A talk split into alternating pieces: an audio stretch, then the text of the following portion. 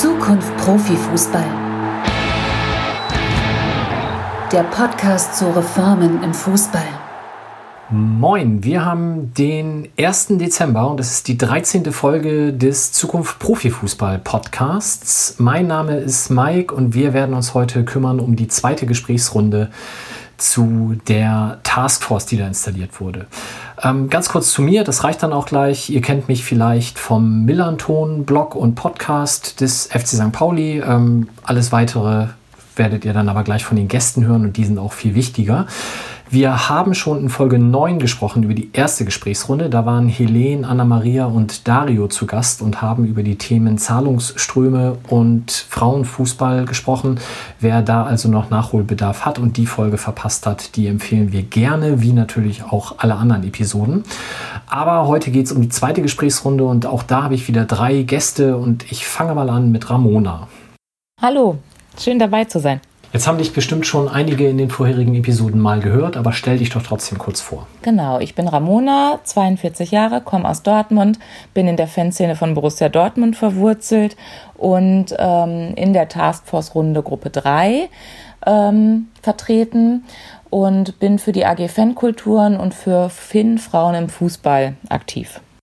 Sehr schön, vielen Dank. Zweiter in der Runde ist Christian. Genau, Christian Schmidt, 44 Jahre alt, ich bin Sozialpädagoge und seit zehn Jahren Fanbeauftragter beim VfB Stuttgart in der Arbeitsgruppe 2, auch über die AG Fankulturen. Und in der AG Fankultur bin ich als Sprecher der Fanbeauftragten. Sehr schön, vielen Dank. Und dritter in der Runde, Manuel. Ja, hallo zusammen, ich bin Manuel, ich komme aus Freiburg, bin Fan des hiesigen Sportclubs und war die vergangenen Jahre bei verschiedenen bundesweiten Faninitiativen wie 50 plus 1 bleibt oder unser Fußball aktiv und äh, bildet jetzt mit Helene zusammen das Freiburger Duo in der ersten Taskforce-Gruppe. Sehr schön.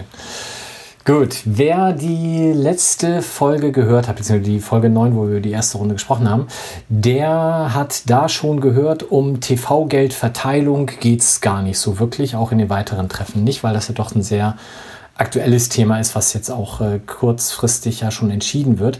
Trotzdem gab es dann natürlich zwischen der letzten Episode und heute eine sehr signifikante Begebenheit, die wir natürlich kurz zumindest aufarbeiten müssen oder erwähnen müssen, nämlich das sogenannte G15-Treffen äh, von verschiedenen Vereinen. Ich weiß nicht, Manuel, magst du da mal was zu sagen, warum ihr das denn so gar nicht behandelt habt und warum das eigentlich gar nicht zu eurem Bericht gehört? Ja, kann ich gerne machen. Ähm, die TV-Geldverteilung ist tatsächlich eine der wichtigsten Entscheidungen, die jetzt ansteht. Und viele Fanorganisationen und Gruppen haben sich auch nochmal deutlich geäußert, was da die Erwartungshaltung von uns Fans ist, nämlich eine deutlich gleichmäßigere Verteilung. Und gleichzeitig äh, glauben wir auch, dass diese Entscheidung schon mal ein gutes, eine Richtung vorweist, wie bereit ist denn der Profifußball tatsächlich für Reformen, jetzt gab es dieses ähm, Treffen der sogenannten äh, G15, äh, was Rummenigge inszeniert hat. Ähm, dazu muss man sagen, die Frage ist natürlich, wie arg tangiert es unsere Taskforce, wenn da irgendwie parallel über TV-Gelder diskutiert wird. Es ist so, die Entscheidung der Verteilung der TV-Gelder wird im DFL-Präsidium getroffen und zwar schon jetzt nächste Woche. Das heißt, je nachdem man ihr das hört, es soll die Entscheidung am 6. Dezember, glaube ich, äh, bekannt gegeben werden. Also ist sie vielleicht auch schon bekannt. Deshalb tangiert sie uns in der Taskforce erstmal nicht. Aber natürlich ist es äh, eine sehr, sehr wichtige Entscheidung, auch weil wir uns äh, im Dezember noch in der Taskforce intensiver mit dem Thema Wettbewerbsbalance beschäftigen werden. Und da können die Verteilung der TV-Gelder natürlich schon eine wichtige Richtung vorgeben. Mhm.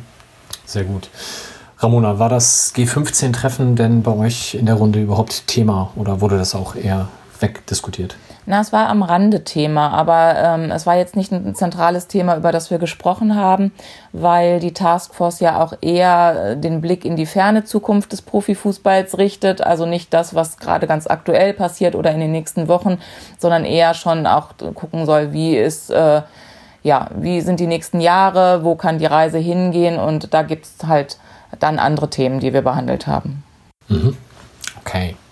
Gut, schauen wir mal auf die zweite Gesprächsrunde, beziehungsweise das, was zwischen beiden Gesprächsrunden vielleicht auch passiert ist. Wir hatten in der letzten Episode ja darüber gesprochen, dass durchaus dann, auch wenn kein Präsenztreffen oder wie auch immer äh, mehr stattfand zwischen den beiden Runden, man sich da austauschen konnte, weiterhin, auch digital in Arbeitsgruppen, wie auch immer.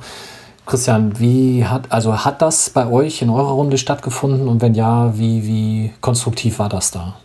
Also zwischen den Arbeitsgruppensitzungen kann man sagen, dass es eher dann auf informeller Ebene im Einzelgespräch Kontakte gibt. Ähm, aus Fanbereich natürlich gibt es einen großen Austausch, aber jetzt nicht als Gesamtgruppe. Also da sind schon die Treffen dann wirklich terminiert, an denen dann auch alle teilnehmen. Und rein technisch, wie macht man das? Also habt ihr da E-Mail-Kontakt, habt ihr ein Forum, habt ihr einen Slack-Channel oder wie funktioniert das? Also innerhalb von äh, dem Fanbereich gibt es einen Slack-Channel und da ist der Kontakt sehr intensiv. Äh, mit den anderen Beteiligten geht es jetzt über die ganz normalen Kommunikationsmittel, Mail oder auch Telefon. Manuel, wie war das bei euch?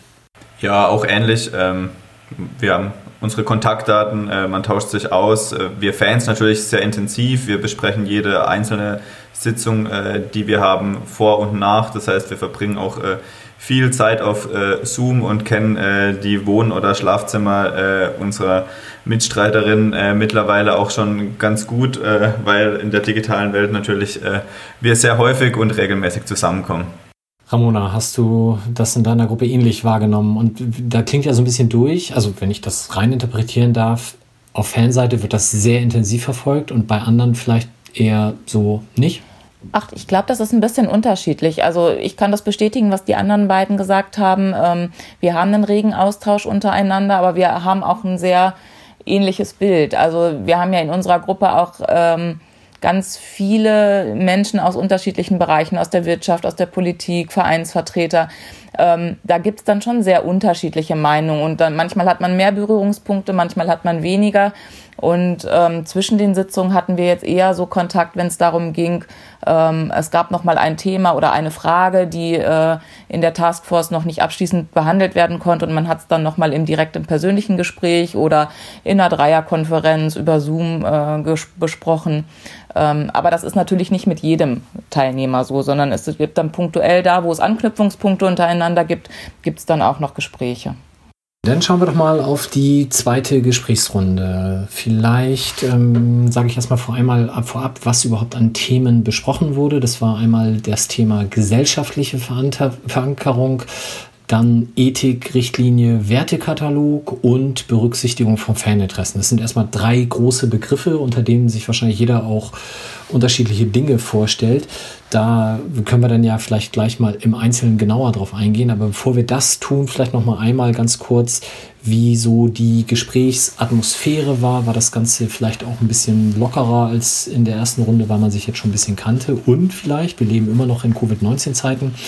Ähm, bei der ersten Gesprächsrunde war es noch, glaube ich, hybrid, also Präsenz und virtuell. Und das ist jetzt, glaube ich, geändert worden. Manuel, magst du mal beginnen und sagen, wie das Ganze überhaupt organisiert war jetzt in der zweiten Runde und wie dann auch die Gesprächsatmosphäre untereinander war? Ja, genau. Während wir in der ersten Runde noch alle nach Frankfurt gefahren sind und nur äh, vereinzelt Teilnehmerinnen und Teilnehmern äh, digital zugeschaltet worden sind, äh, hat die zweite Sitzung jetzt komplett digital stattgefunden, aufgrund der äh, aktuellen Corona-Lage auf jeden Fall angemessen. Äh, hätte Herr Romanicke vielleicht auch mal äh, sich überlegen können, ob das nicht schlau gewesen wäre. Äh, auf jeden Fall war es ein komplett digitales Zusammenkommen, was ich trotzdem von der Gesprächsatmosphäre in meiner Gruppe sehr, sehr angenehm fand. Es hat sicherlich auf jeden Fall viel geholfen, dass wir uns davor schon mal persönlich gekannt haben, äh, wir uns persönlich austauschen können, konnten, man sich nicht mehr irgendwie abtasten musste, sondern äh, man schon ein bisschen wusste, mit wem man es da gegenüber zu tun hat. Von dem her fand ich es eigentlich äh, gar nicht so schlimm, dass es jetzt digital war, auch wenn natürlich äh, in Persona immer besser ist, aber äh, gerade hybride äh, Modelle finde ich manchmal immer schwierig, wenn die, ein Teil der Teilnehmerinnen vor Ort ist und ein anderer Teil nur digital dabei sein kann, das ist nicht optimal. Deshalb fand ich es jetzt sehr gut und angemessen auch, äh, dass es voll digital stattgefunden hat. Mhm. Christian, wie war es bei euch? Letztendlich kann ich daran anknüpfen. Ich glaube, es war sehr, sehr gut, dass wir in der ersten Runde uns persönlich getroffen haben. dass man da auch ähm, vor der Sitzung und nach der Sitzung die Möglichkeit hatte, so im persönlichen Face-to-Face-Kontakt miteinander zu sprechen. Und deswegen war jetzt bei der zweiten Runde mit einer Videokonferenz das Ganze schon mal auf einer ganz anderen Ebene. Ähm, ich fand auch, dass es eine sehr gute Gesprächsatmosphäre war, auch ein sehr gutes Miteinander und auch mit Fragen. Ähm, das war aber, wie gesagt, möglich durch diese erste Runde mit dem persönlichen Kontakt. Ähm, lieber wäre mir auch ein persönliches Treffen, aber unter den Umständen muss man sagen, war das ähm, qualitätvoll. Mhm. Ramona, bei euch ähnlich? Ja, bei uns ähnlich. Ähm, auch in der, in der Rückschau, das hat total gut geholfen, dass wir uns erstmal alle einmal in Präsenz äh, gesehen haben, um sich kennenzulernen, um dann hinterher ähm, auch so eine gute Hybridrunde oder eine gute digitale Runde jetzt im zweiten gehabt zu haben. Ich glaube, das wäre deutlich anders gewesen, wenn wir uns beim ersten Mal schon rein digital getroffen hätten. So waren wir uns doch trotz der Entfernung relativ nah im Gespräch. So, also man wusste, ähm, wo man den anderen schon so ein bisschen einzuordnen hat. Man, es hat sich jeder beteiligt. Ähm, es hat jeder mit jedem äh, oder auf jeden reagiert und es war eine gute Atmosphäre. Ähm, tatsächlich äh, hätte ich es gar nicht so erwartet für eine rein digitale Sitzung, aber es war tatsächlich auf Augenhöhe und ähm, mit wenig Distanz ähm, eine ganz aufgeschlossene, gute Runde. Wie lange ist denn so ein Treffen? Drei Stunden. Hört sich jetzt erstmal viel an, ähm, finde ich aber sehr wenig in Anbetracht der Themen, die wir hatten. Ähm, und wenn man sich überlegt, man hat für jede Stunde oder für jedes Thema so eine Stunde, dann geht so eine Stunde auch schnell um, wenn man zwischen elf bis ähm, 14 Leute ist, wie wir so sind. Ähm, und jeder sagt erst mal zwei Minuten was als Eingangsstatement, dann ist schon mal viel Zeit ähm, einfach weg. Und ähm, tatsächlich hat jeder am Ende irgendwie gesagt, ja, das war so ein guter Austausch und jetzt sind wir so warm gelaufen und wir könnten jetzt noch länger über das Thema reden. Und das ist tatsächlich, dann sind drei Stunden wirklich sehr kurz. Ja, das kann ich mir vorstellen. Dann schauen wir mal auf die erste Stunde. Das Thema heißt gesellschaftliche Verankerung und ich lese mal die Fragestellung, äh, die da mitgegeben wurde, einmal vor. Welche Maßnahmen könnten die Liga und die Clubs ergreifen mit Blick auf die gesellschaftliche Verankerung des Profifußballs in Deutschland, zum Beispiel aus sozialen oder ökologischen Gesichtspunkten? Was spricht für und gegen entsprechende Maßnahmen? Ja, das ist ganz schönes Brett. Ähm, da kann man wahrscheinlich tatsächlich mehrere Stunden drüber sprechen. Ähm, Manuel, magst du mal beginnen und zusammenfassen, wie das in eurer Runde lief? Also vielleicht müssen wir vorher noch sagen, konkrete Ergebnisse dürft ihr nicht mitteilen. Korrekt, weil wir uns noch im Prozess befinden, äh, erarbeiten wir noch unser gemeinsames Taskforce-Ergebnis. Deshalb äh, können wir euch leider noch nicht erzählen, was sind jetzt die Ergebnisse, aber wir können euch natürlich erzählen, für was für Positionen haben wir uns stark gemacht in den Gesprächen. Beim äh, Thema gesellschaftliche Verankerung war es tatsächlich so, äh, dass das Format so gewählt war, dass auch äh, jeder der Teilnehmenden am Anfang ein kurzes Statement geben konnte, was für ihn da die zentralen Punkte sind. Und gesellschaftliche Verankerung ist ja ein unfassbar breites Thema. Wir haben im Prozess Zukunft Profifußball bei uns in unserem Papier der gesellschaftlichen Verantwortung ja schon über zehn Seiten äh, auf jeden Fall aufs Papier gebracht. Äh, dazu muss man auch sagen, gesellschaftliche Verankerung haben wir gerade auch nochmal breiter gefasst, weil dazu gehört für uns auch strukturellen Fragestellungen dazu, der EV, Mitgliederbestimmung 50 plus 1, also auf jeden Fall unfassbar, unfassbar breit aufgestellt. Und das sind auch die Themen, die wir reingegeben haben. Wir haben deutlich gemacht, dass uns wichtig ist, dass äh, die Struktur des EVs wirklich ein Grundbestandteil des Profifußballs in Deutschland ist, dass dadurch eine sehr starke gesellschaftliche Verankerung gegeben ist, aber auch demokratische Prozesse erlernt werden können und eben auch eine Gemeinnützigkeit gegeben ist. Und im Bereich der gesellschaftlichen Verantwortung haben wir wirklich ein sehr breites äh, Themenspektrum auch natürlich eingebracht, äh, sei es die Themen äh, Vielfalt und Inklusion, Fußball als sozialer Ort, äh, konkrete Maßnahmen, um einen unbeschwerten Stadionbesuch für alle zu ermöglichen, aber auch Vielfalt und Inklusion innerhalb des Sports zu stärken, äh, sei es Stichwort äh, Frauenförderung in Führungspositionen, sei es aber auch ein Kampf gegen äh, Rassismus und Diskriminierung. Beim Thema ökologische Verantwortung äh, haben wir die Punkte eingebracht, bekennt sich der Fußball zum Pariser Klimaschutzabkommen und äh, tut wirklich klare Ziele gemeinsam vereinbaren, klimaneutral zu werden. Also das ist wirklich unfassbar breit. Wenn ihr da wirklich im Detail interessiert seid, könnt ihr auch gerne nochmal die vergangenen Podcast-Folge zum Thema gesellschaftliche Verantwortung anhören oder unser Papier lesen. Ähm, ein zentralen Punkt, den ich noch mitgeben will, auf jeden Fall, den wir auch eingebracht haben, ist der Punkt, dass wir uns natürlich äh, einen viel stärkeren Einsatz des Sports für diese gesellschaftlichen Themen wünschen und dass wir uns da auch Mindeststandards wünschen. Das ist ja auch einer der zentralen Punkte, den wir herausgearbeitet haben. Im Fußball ist unfassbar viel geregelt. Wenn du in die zweite Liga aufsteigst, dann brauchst du auf einmal ein Dach über deinem Stehplatz. Aber zum Thema gesellschaftliche Verantwortung ist irgendwie fast nichts geregelt. Und da wünschen wir uns einfach, dass es verbindliche Mindeststandards gibt, äh, damit der Fußball seiner gesellschaftlichen Verantwortung auch in der Breite deutlich besser gerecht werden kann. Mhm. Christian, der VfB Stuttgart hat ja ausgegliedert. Wie ähm, hast du denn die Position einbringen können? Oder ist, wahrscheinlich bist du durchaus Fan des EV, denke ich mal an. Aber ähm, gab es denn da große Gemeinsamkeit in den Ansichten oder waren das auch kontroverse Themen und einige Teilnehmer haben gesagt, nee, finde ich alles blöd? Also in meiner Gruppe muss man sagen, dass, also wir haben es auch aufgeteilt. Die Anna-Maria hat vor allem den Schwerpunkt EV und Mitgliedschaft äh, gebracht und ich habe dann das andere soziale Engagement und auch die Frage, wo kann man sich hinwenden, wenn irgendwo was nicht so gut läuft, ähm, an welche Stelle. Ähm, und diese Aufteilung war, glaube ich, ganz gut. Und hatte schon den Eindruck, dass da eine relativ große Konsensfähigkeit in der Gruppe ist und dass das EV-Thema eigentlich zwar angesprochen worden ist von der Anna-Maria, aber ansonsten jetzt nicht irgendwie in der Diskussion stand. Ähm, ich glaube, dass und da haben die Statements am Anfang äh, ihren Beitrag dazu geleistet. Es war gut von jedem Einzelnen zu hören, was er über die Sache denkt, weil man dann ähm, zum Teil Wiederholungen bekommen hat. Aber die Wiederholungen waren für mich wichtig zu sehen, okay, äh, wir sind eigentlich schon alle auch auf einer relativ ähnlichen Linie.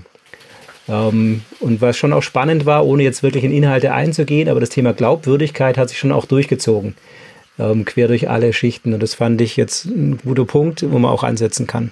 Ramona, beim BVB ist EV ja auch sicherlich immer noch mal wieder ein Thema. 50 plus 1 ist immer ein Thema. Ähm, letzte Fragestellung, was spricht für und gegen entsprechende Maßnahmen? Habt ihr den EV plus minus oder 50 plus 1 dafür, dagegen? Habt ihr das auch so diskutiert? Ähm, ich habe den Punkt ähm, Demokratieverständnis und Demokratie üben eingebracht, ähm, weil uns wichtig war, dass Fans auch teilhaben und mitbestimmen können und mitgestalten können und dass das halt gut in ähm, Vereinsstrukturen funktioniert, auf Versammlungen, in Arbeitsgruppen, ähm, in Sitzungen und dass das ja auch ein wichtiger Teil ist, der Vereine ausmacht, sich äh, miteinander über Meinungen auszutauschen, Kompromisse zu finden, äh, eine Diskussionskultur und das ein großer Punkt ist, ähm, wo wir merken, so das ist für Fans auch wichtig. Ähm, und da wollen wir auch als Partner wahrgenommen werden und nicht, äh, wie es dann später auch im Fan-Thema immer mal wieder äh, kam, so die Haltung, ja, Fans oder Mitglieder machen nur Ärger oder sind ein Sicherheitsrisiko, sondern nee, wir sind auch mit Mitbestimmer, Mitgestalter, Partner. Wir wollen das gleiche ähm, Gute für den Fußball, wie auch andere Partner das wollen. Und man muss auf einer Ebene zusammenkommen und miteinander darüber diskutieren und Kompromisse und Lösungen finden. Ja, auch das, was man in der Taskforce macht, auch auf Vereinsebene machen. Und ähm, da haben wir nochmal eine Lanze für den Vereinsfußball und für die demokratischen Strukturen und die Teilhabe und Mitbestimmung gebrochen. Habt ihr euch denn jetzt konkret vor der Taskforce mal mit dem eigenen Verein abgestimmt? Also du jetzt mit Dortmund zum Beispiel? Nee, tatsächlich nicht, weil ähm, ich das, die Taskforce ähm, als ein größeres Thema sehe als nur der eigene Verein. Wir sind da ja nach wie vor immer gut auch im Kontakt ähm, und im Gespräch über den Fanrat sind das ja immer Themen, die wir miteinander besprechen und verhandeln, aber jetzt extra in, in Bezug auf die Taskforce nicht, weil wir da ähm, tatsächlich das bundesweit und vereinsübergreifend ähm, eher besprochen haben und gedacht haben. Schauen wir mal auf Punkt 2. Auch da lese ich die Fragestellung nochmal vor. Ethik, Richtlinie, Wertekatalog, Code of Conduct. Wäre es sinnvoll und praktikabel, über die in den Statuten festgehaltenen Grundsätze hinaus gewisse Leitplanken für verantwortliche Spieler und Fans, zum Beispiel Verhaltenskodex, einzuführen? Auch hier, was spricht dafür und dagegen? Fangen wir vielleicht mit Christian mal an. Wie hat sich die Diskussion bei euch gestaltet? Also insgesamt kann man sagen, dass dieses Thema schon sehr auch mit dem ersten korreliert hat ähm, und man irgendwann nochmal drauf gebracht werden musste, dass man noch ein zweites Thema hat mit diesem Thema. Und da war eher so die Sache ja, aber, ähm, dass man eigentlich schon auch überlegen muss, ähm, wie gestaltet man das soziale Engagement, die Ökorichtlinien, die Nachhaltigkeit, äh, wie wird das alles gelebt ähm, und was hat es dann anschließend dann mit dem Wertekontext zu tun? Ähm, also das war eher ein kleinerer Punkt, der relativ schnell abgehandelt worden ist. Also da kann ich jetzt gar nicht so viel dazu sagen, ehrlich. Ramona, wenn ich lese äh, zum Beispiel Verhaltenskodex, dann bin ich beim Thema Fans, die da ja auch mit aufgeführt werden, schnell bei Repressionen. War das auch damit gemeint? Ist das da gefallen, vielleicht auch von Vereinsvertretern oder, oder war das gar nicht damit bedacht? Nee, äh, das war gar nicht Thema. Ich habe mich da auch ein bisschen drüber gewundert und aber auch zeitgleich drüber gefreut, weil ich finde, dass das ein Punkt ist, ähm, der da gar nicht mit reinspielt, weil es geht eher ähm, finde ich, darum, ähm, welche Werte will der Fußball leben oder will die DFL auch leben und ähm, welche Haltung entwickelt sie. Und das finde ich ein viel spannenderes Thema für die Zukunft, wie sich Fußball entwickelt, zu schauen auch, ähm, mit welcher Haltung machen wir denn die Dinge, die wir tun, wie kommunizieren wir die ähm, und wie überprüfen wir die Haltung auch. Also welche Werte habe ich und wie überprüfe ich sie auch oder wie, wie lasse ich sie von anderen überprüfen. Also wir haben tatsächlich mehr über die DFL äh, in dem Bereich gesprochen und über Vereine als tatsächlich über Fans. Wahrscheinlich auch, weil das dann ja noch im zweiten oder dritten Teil dann ähm, eine eigene Stunde für sich hatte. Okay, Manuel, bei euch noch irgendwas, was du ergänzen kannst zu dem Punkt?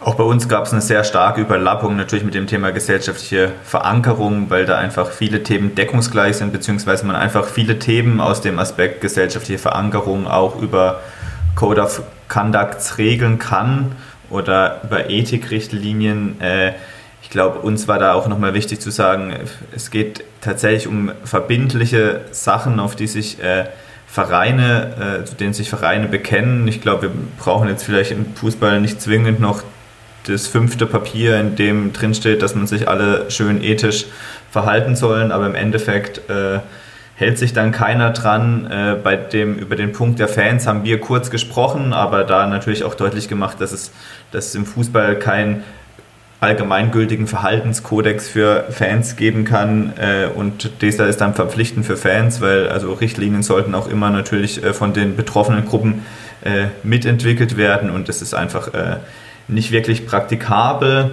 Äh, worüber wir beim Thema Ethik auch noch kurz gesprochen haben, ist ein bisschen auch natürlich über dieses Thema Doppelmoral, ähm, weil wir ja schon als Fans immer wieder merken, äh, scheinbar gelten für Fans äh, auf einmal andere moralische Maßstäbe, als es bei Funktionären der Fall ist. Äh, da wird deutlich mehr geduldet und haben diesen Punkt auch nochmal deutlich gemacht. Jetzt muss ich bei dir noch, natürlich nochmal auf den Freiburger Hintergrund zu sprechen kommen. Ihr habt gerade ein neues Stadion, da gibt es neue oder eben nicht neue Polizeiregelungen damit bei. War sowas damit auch gemeint oder fiel das da auch nicht rein?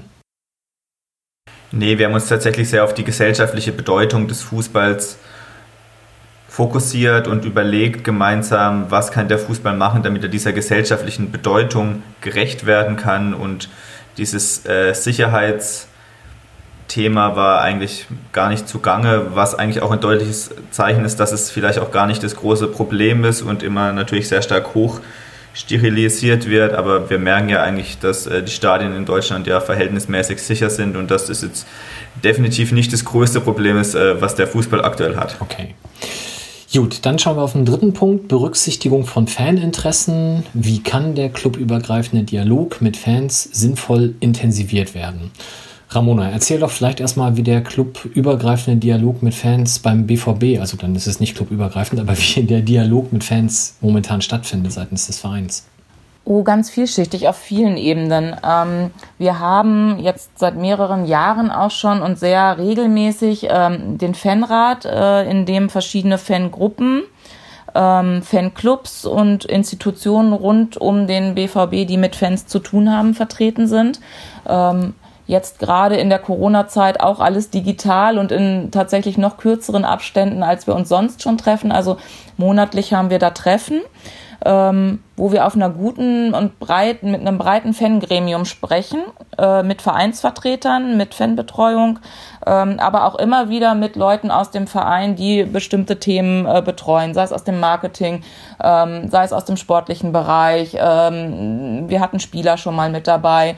Ähm, wir haben Ticketing-Themen besprochen. Also all das, was im, im Verein passiert, ähm, halt auch in den Fanbereich zu übertragen und dann gibt es natürlich, ähm, Borussia Dortmund hat mehrere Fanbetreuer, hat eine gut breit aufgestellte Fanbetreuung, also immer auch wieder nochmal verschiedene Formate, äh, in denen man sich in verschiedenen Bezugsgruppen trifft. Also da ist es schon sehr breit gestreut.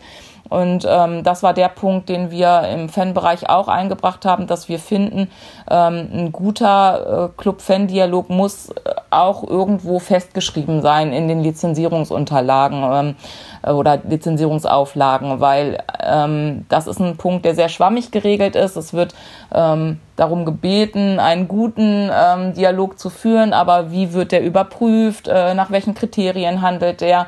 Ähm, ist der bei allen Vereinen ähnlich aufgestellt oder gibt es Vereine, die das ähm, sehr intensiv auf der einen Seite betreiben, andere Vereine, die das eher so eine Alibi-Funktion hat, ähm, ja, wir reden ja mit den Fans, aber letztendlich erwächst daraus nichts. Und da haben wir in der dritten Gruppe auch ähm, für gesprochen, dass wir gerne möchten, dass das für alle vergleichbar und verbindlich ist, dass ähm, Fans da auch eine gute, ja, dass einfach ein guter Kontakt da ähm, untereinander besteht, dass man sich gegenseitig kennt. Weil eine Frage, die ähm, tatsächlich in unserem Bereich auch zum Teil von Vereinsvertretern oder auch von Vertretern ähm, aus der Politik kam, ähm, wer sind denn die Fans und erreicht man immer alle? So, das sind Fragen gewesen, die wir ganz viel ähm, erklärt und diskutiert haben miteinander äh, in dem Bereich und da merkt man, dass das nicht bei allen gleich aufgestellt ist. Vielleicht, wer da zu dem Thema generell noch mehr hören will, Folge 11, die Sicht der Fanarbeit. Da hat äh, Nicole äh, in der letzten Folge gesprochen mit drei Gästen. Das fand ich da auch sehr erhellend. Jetzt schilderst du das ja, wie es beim BVB schon annähernd vorbildlich funktioniert. Die Fragestellung hier ist jetzt, wie kann das Ganze clubübergreifend funktionieren? Was kann man denn da mitnehmen? Oder wie seid ihr das Thema angegangen in der Diskussion? Ähm, das war, also wir hatten ähm, viel Redeanteile tatsächlich, ähm, Dario, Janni und ich in dem Bereich, weil wir halt viel auch erklären konnten. Und ich habe über die AG-Fankulturen gesprochen, habe erzählt, wie, wie da der Austausch äh, funktioniert, warum das am Anfang schwierig war, ähm, dass es jetzt immer besser geworden ist und wir uns das wünschen, dass das halt auch ähm, auf eine, einen breiten Konsens einfach findet und dass das auch nochmal intensiviert wird, indem die Stellung der AG auch nochmal ähm, angepasst wird. Zum Beispiel ähm, werden in den Zukunft Profifußball ähm, Papier dazu ja ähm, angeregt, dass man auch eine eigene Kommission Fans gründet, um halt einfach auch den Stellenwert von Fans gerecht zu werden, den Fans im ähm, Zuschauerfußball nun mal haben. Das merken wir in der Pandemie ja sehr deutlich, dass es ohne Fans dann doch nicht das Wahre ist und dass da dann auch so ein bisschen dieser gesellschaftliche Kit dann bröckelt, der Fußball eigentlich ist, wenn Fans nicht entsprechend da sind. Und wir haben ähm, vertreten, dass es halt auch wichtig ist, Fans als Partner zu begreifen und ähm, ihnen dann auch entsprechend ihrem Stellenwert auch Möglichkeiten und Gremien zu schaffen ähm, über den eigenen Verein hinaus. Manuel, ich denke mal, Redeanteil in eurer Gruppe auch tendenziell eher bei euch bei dem Thema?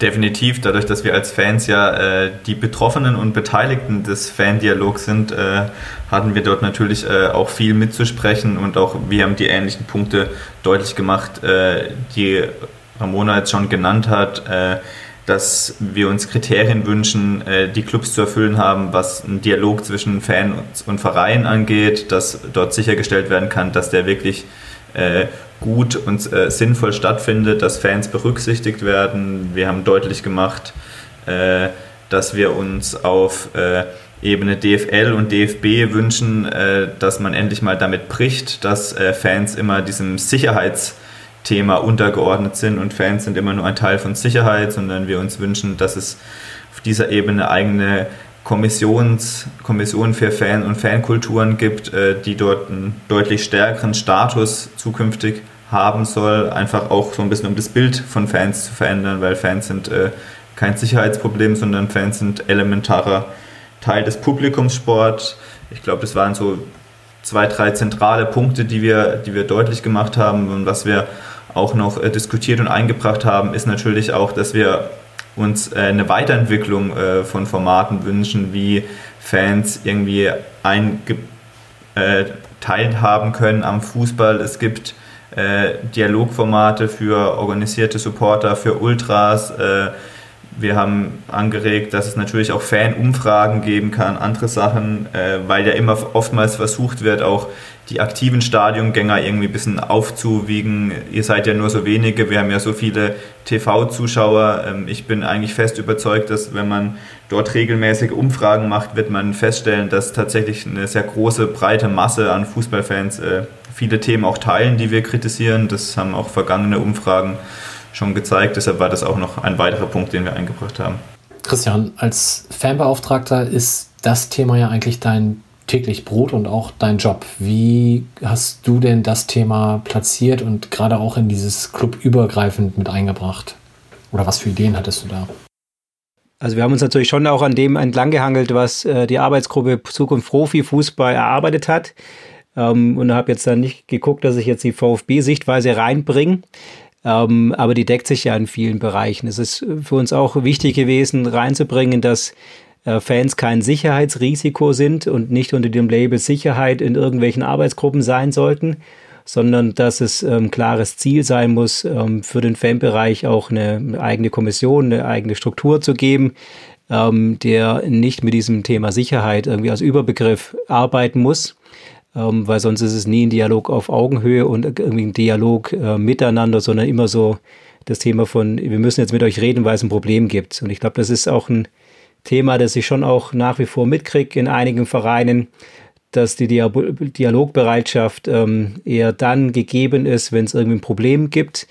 Ähm, dann möchte man miteinander reden. Ähm, auch auf Verbandsebene hat man, glaube ich, in den letzten Jahren gemerkt, ähm, beziehungsweise Fans haben gemerkt, ähm, je mehr man äh, Dinge dann auch vehement einfordert äh, und vielleicht auch Dinge tut, wo dann andere erstmal nicht mögen, äh, umso schneller kommt man an irgendeinen Verhandlungstisch, an einen Gesprächstisch. Und das ähm, könnte man vermeiden, indem man einfach die strukturell Gesprächsangebote macht und die dann auch institutionalisiert. Und ähm, da gibt es einige Punkte, wo wir uns, glaube ich, auch als Vereine äh, an die eigene Nase fassen müssen und die Dinge dann vielleicht auch nochmal besser zu kommunizieren, ähm, weil es eine Arbeitsgruppe gibt, die seit einigen Jahren schon sich in der Hinsicht Gedanken macht, wie könnte ein strukturell ähm, institutionalisierter Dialog aussehen, welche Gütekriterien braucht es da, ähm, was muss da gewährleistet sein, dass, dass es für alle auch passt. Ähm, und diese Dinge werden jetzt auch nach und nach in den letzten Jahren abgefragt bei den Vereinen. Wobei man ganz klar unterscheiden muss, da geht es nicht um inhaltliche Themen und wie gut bespricht man jetzt ein Thema, ähm, sondern eher so, wie, wie sind die Strukturen, wie ist das Ganze aufgebaut. Und deswegen kann es gut sein, dass ähm, Leute sagen, in, in einem Verein ähm, ist der strukturelle Dialog gut und trotzdem ist man vielleicht unzufrieden über manche Themen, die da besprochen werden. Das muss man dann nochmal unterscheiden.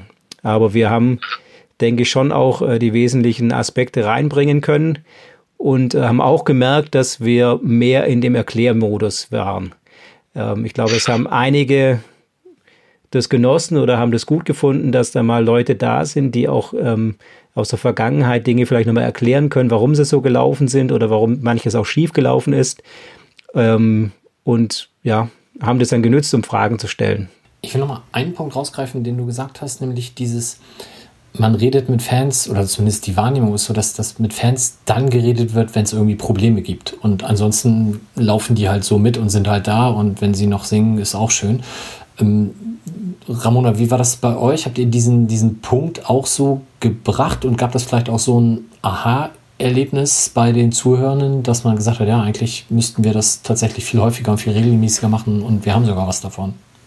Also den, ähm, die Erkenntnis, dass es gut ist, miteinander im Gespräch zu sein und auch interdisziplinär im Gespräch zu sein, das äh, war bei allen beiden ähm, Treffen der Taskforce, die wir jetzt schon hatten, so ähm, auch unabhängig von Fans. Also wir haben alle gemerkt, es tut uns total gut, zusammen an einem Tisch zu sitzen und gemeinsam auf dieses Thema zu schauen. Jeder mit der Nähe oder der Distanz zum Fußball, die er hat. Ähm, aber dass das total befruchtet. Und das war gerade in diesem Bereich, als wir über Fans gesprochen haben, auch nochmal sehr deutlich. Ähm, und es war einfach auch sehr präsent, dass sich das Bild von Fans auch in den letzten Jahren verändert hat oder gerade dabei ist, sich zu verändern. Also die, die Arbeitsgruppe Zukunft Profifußball hat da echt enorme Arbeit, Vorarbeit geleistet, weil die Konzepte, die auf, den, auf dem Tisch liegen, wurden mehrfach ähm, positiv gelobt und angesprochen und dass das äh, sehr konstruktive ähm, Vorschläge sind und mitarbeitende Vorschläge sind und ähm, ich glaube, viele hatten noch in den Köpfen, ja, mit Fans kann man ja nicht reden oder die sind ja auch schnell beleidigt und dann wollen die nicht mehr reden. Ähm, und das ist auch was, was wir in der AG Fankulturen gebraucht haben, immer wieder zu erklären, nein, ähm, das sind Stereotype, die hat man so schnell drin oder Vorurteile. Ähm, wir können das auch widerlegen und wir arbeiten ja konstruktiv mit. Ähm, und das wurde gemerkt und ähm, wurde positiv ja angemerkt und ähm, das war eigentlich eher so ein Punkt, wo ich so denke, oh ja, da hat sich das Bild schon ein bisschen gewandelt ähm, von dem Fan. Und es ist ja auch eine Expertise, die verloren geht, wenn, wenn man Fans nicht mit einbezieht. Also wir haben ja in, in dem Bereich, was Fußballkultur angeht, ähm, was Teilhabe angeht, äh, Partizipation, ja auch äh, gute Themen anzubieten oder, oder gute Expertise auch und ähm, können da echt eine Menge einbringen. Da würde ich gerne noch was ergänzen, wenn ich darf. Ähm, also ich habe bei uns in der Gruppe den Eindruck gehabt, dass eher eine große Verwunderung war, warum das überhaupt eine Frage ist, mit Fans zu sprechen. Also jetzt nicht aus dem Fußballbereich, sondern von außerhalb, äh, dass es doch eigentlich ein selbstverständlicher Teil sein müsste, ähm, mit Fans zu reden, ähm, entweder aus dem eigenen Verein oder dann halt auch national ähm, mit Gruppen. Und ähm, dass es in der Stakeholder-Beteiligung, also da gibt es ja auch viele Fachbegriffe aus anderen Bereichen, ähm, ein selbstverständliches Ding sein muss, ähm, dass alle Beteiligten, die mit dem Fußball zu tun haben, miteinander auch sprechen. Ähm, und das fand ich schon mal auch gut zu hören und, und ähm, ja, eine tolle Bestätigung, ähm, wie andere das eigentlich dann überhaupt nicht in Frage stellen. Im Gegenteil eher sagen, also dass es überhaupt äh, in den letzten Jahren Schwierigkeiten da gegeben haben sollte, das kann doch eigentlich gar nicht sein. Ähm, und ich denke, das ist ein Weg, auf dem man dann weitergehen kann. Ähm, und es war auch nochmal interessant, dass es schon auch dann ähm, Einzelgruppen gab, die sogar nochmal den, den eigenen Kontakt zu Fans gerne suchen würden und da auch nochmal versucht haben, jetzt was auf die Reihe zu bekommen, ohne jetzt halt inhaltlich zu werden. Aber dann muss es ja Leute gegeben haben, die beschämt zu Boden geschaut haben, so wie du das schilderst, weil das bisher halt nicht der Fall war. Gut, das ist jetzt eine Videokonferenz gewesen, da sieht man ja nicht jeden. okay. okay, dann lassen wir das so. Manuel, wie geht's denn weiter? Was passiert jetzt als nächstes? Welches Thema habt ihr in der dritten Runde? Als nächstes kommt jetzt erstmal die angesprochene äh, heiß erwartete Entscheidung äh, zur TV-Geldverteilung. Wir hoffen, dass sie keine Enttäuschung wird. Und dann äh, in knapp eineinhalb Wochen äh, kommt die nächste Runde, äh, bei der wir uns mit zwei Themen befassen werden. Zum einen ist es die Wettbewerbsbalance, also alles, was wir bei uns ein bisschen unter Integrität des Wettbewerbs zusammengefasst haben und das Thema wirtschaftliche Stabilität im Profifußball. Okay, das hängt natürlich beides mit der Entscheidung zusammen, die da demnächst gefällt wird. Sie hat auf jeden Fall äh, große Auswirkungen darauf. Es gibt sicherlich auch noch, glaube ich, viele andere Punkte, äh, wo wir uns dran setzen können, sei es ein Financial Fair Play oder Punkte, die wir auch schon, als wir über Zahlungsströme ganz am Anfang gesprochen haben, aufgegriffen haben. Also auch wenn die Entscheidung äh, bei den TV-Geldern vielleicht nicht so ausfällt, wie wir sie uns wünschen, äh, dann heißt es für uns nur, dass wir uns äh, in der anschließenden Taskforce-Runde äh, noch intensiver und noch stärker für Reformen stark machen müssen. Und wir haben für uns gesagt, dass das diese dritte Runde ja auch, also das ist jetzt von dem Thema her auch das zentralste Thema oder das Wichtigste, ähm, wo wir uns halt viel auch äh, erhoffen, dass es ein wegweisend ist für die Zukunft des Profifußballs. Also ähm, gesellschaftliche Verantwortung und Fans, das sind Themen, ähm, da waren sich viele in den Runden sehr einig. Äh, da hat man viel miteinander äh, im Konsens auch ähm, ja, Dinge geteilt. Aber die Sachen, die jetzt kommen, sind, glaube ich, entscheidend für das Bild äh, der Vereine und ähm, der DFL auch in der Zukunft. Wie wird es in der Öffentlichkeit gesehen? Ähm, also ich finde das eine ganz spannende nächste Runde. Ich würde sogar so weit gehen, dass ähm, die Ergebnisse, die in diesen zwei Thematiken ähm, aufgeworfen werden und dann irgendwann mal vielleicht veröffentlicht werden, sind die zentralen Punkte, die auch die Fußballöffentlichkeit ähm, auch wissen will, was, was wurde da gesprochen. Also ich glaube, wenn man ähm, außerhalb der Taskforce Leute fragt, ähm, was verstehst du unter der Taskforce und welche Themen werden da besprochen, glaube ich, werden genau die zwei Punkte drinkommen. Ähm, Wettbewerbsbalance, wirtschaftliche Stabilität. Wie soll der Fußball äh, in fünf bis zehn Jahren aussehen? Und von dem her sind es schon die zentralen Themen, ähm, wo ich auch sehr, sehr gespannt bin und hoffe, dass wir da wirklich ähm, gute Ergebnisse dann auch zusammen erarbeiten. Das findet, sag nochmal die Termine, das findet dann in der zweiten Dezemberwoche statt. Na, dann haben wir ja schon einen super Cliffhanger zur dann Folge in zwei, drei Wochen. Mal schauen, wie es dann da weitergeht. Sehr gut. Wollt ihr noch letzte Worte an die ZuhörerInnen richten? Und jetzt gucke ich auf meine Liste, lasse ich Ramona gerne beginnen. Mm, ich glaube, das, was ich am meisten aus der letzten Runde mitgenommen war und was, was mich ganz hoffnungsvoll stimmt, ist, dass ich gemerkt habe, ähm, egal aus welchem Bereich die Menschen kommen, die in dieser Taskforce jetzt zusammensitzen, alle eint so der Wunsch, dass das auch jetzt was Gutes wird und dass man auch gute Ergebnisse hinbekommen möchte und miteinander. Und deshalb glaube ich, ist eine große Bereitschaft da, egal in welchem Bereich man mit Fußball Berührungspunkte hat, dass es ähm, zu einem guten, zu einer guten Zukunft kommt. Und das macht mich eigentlich ganz zuversichtlich, dass es auch nach Corona Reformen geben wird, weil alle wünschen sich die und alle sind bereit, ein bisschen damit zu tun. Und ähm, das stimmt mich für die nächste Runde und für die Zukunft eigentlich sehr positiv. Das hört sich gut an. Christian, teilst du diesen Optimismus? Ich bin da hin und her gerissen.